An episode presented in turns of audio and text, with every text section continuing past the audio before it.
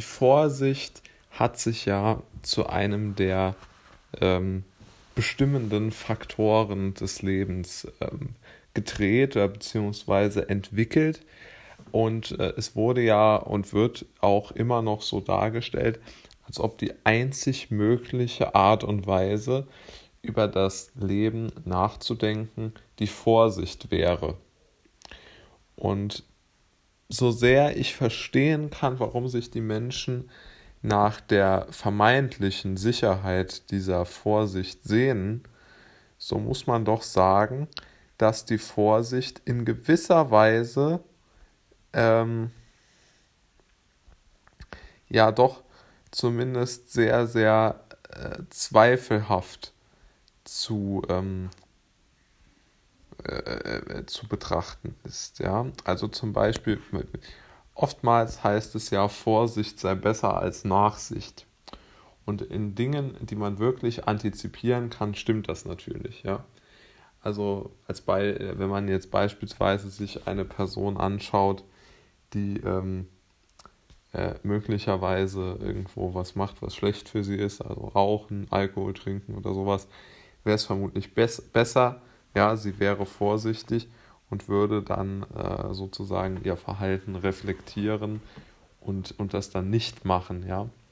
Also bei, bei Dingen, die man selbst, selbst beeinflussen kann und die unmittelbaren Einfluss auf einen selbst haben, den man abstellen könnte, und wo man sozusagen vorhersehen kann, dass eine Krankheit möglicherweise oder ziemlich sicher daraus resultiert, da ähm, ist einfach so, äh, dann ist es natürlich richtig zu sagen, dass man dort mit Vorsicht etwas gewinnen kann.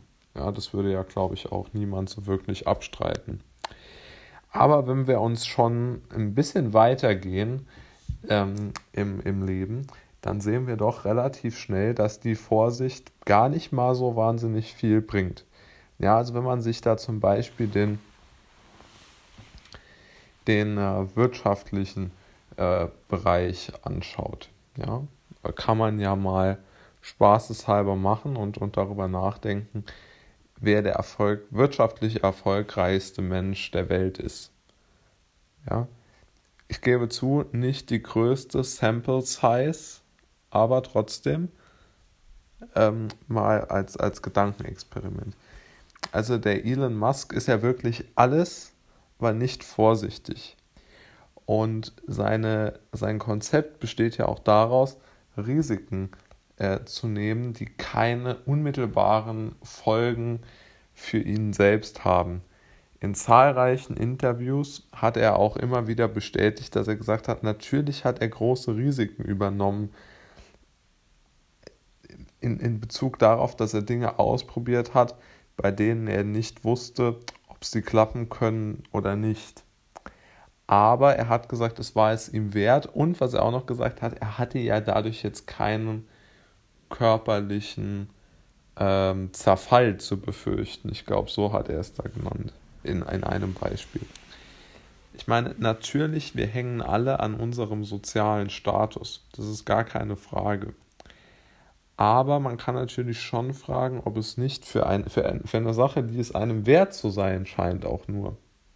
Das reicht ja schon mal.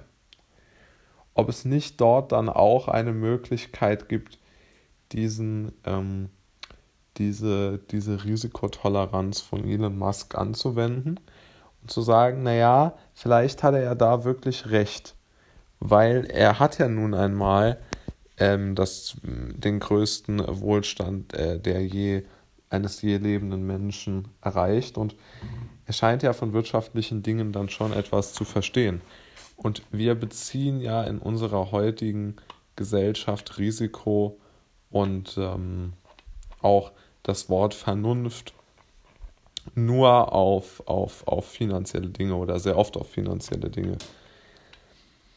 Also wenn man zum Beispiel, ist ja mein Lieblingsbeispiel, wenn man Kinder fragt, was sie einmal werden wollen, dann antworten natürlich die wenigsten, ich möchte unbedingt gerne äh, Buchhalter oder Sekretärin werden. Aber ähm, ohne das jetzt abzuwerten, aber es sind ja doch relativ, naja, sagen wir mal, ich würde doch sagen, irgendwo uninspirierende Jobs.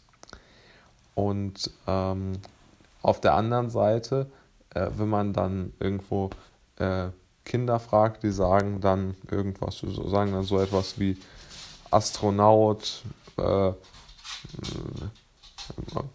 ja, ich weiß es nicht, was, was da noch so genannt wird, aber auf gar keinen Fall ähm, werden äh, biedere Dinge genannt, ja. Und ich denke, es entwickelt sich auch deshalb äh, so, weil man, weil natürlich die Eltern und das Umfeld und so auf die Kinder einreden und sagen, sei mal ein bisschen realistisch und, und Träume sind Schäume und ich weiß nicht was. Und so werden, wird dann der Wille der Kinder und der, der, der Enthusiasmus sukzessive gebrochen. Und wenn man sich dann mit äh, 23 oder wie alt man auch immer ist, als, als, als, als, äh, als Mensch in seinem eigenen Leben zurechtfinden möchte, dann hat man immer noch die Probleme, dass man in gewisser Weise an diese Vernunft ja gekettet ist, weil man einfach ja nicht alleine ist. Man ist ja nie alleine, es reden ja immer Leute auf einen ein und man kann einfach nicht so richtig loslassen dann. Und man muss, glaube ich, die Vernunft oder andersherum gesagt, ich glaube, man steht immer vor einer Entscheidung im Leben, ob man die Vernunft wahren möchte in diesem sehr eng definierten Korridor oder ob man ausbricht und sich äh, aufmacht, ja. Also natürlich, ich bin da ja, also es ist überhaupt nicht klar, ja, dass es äh, besser ist zu sagen, man, man, man ist unvernünftig, ja. Also ich denke, in den meisten Fällen geht es schief, die Unvernunft, ja. Das ist völlig richtig.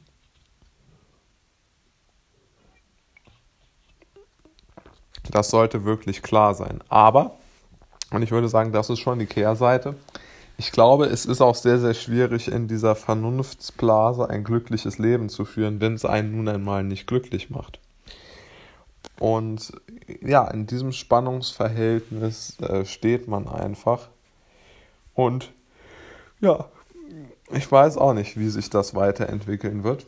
Aber ich glaube, die Vernunft ist wirklich so ein sehr, sehr zweischneidiges Schwert, mit dem aber sehr, sehr gut argumentiert wird aktuell.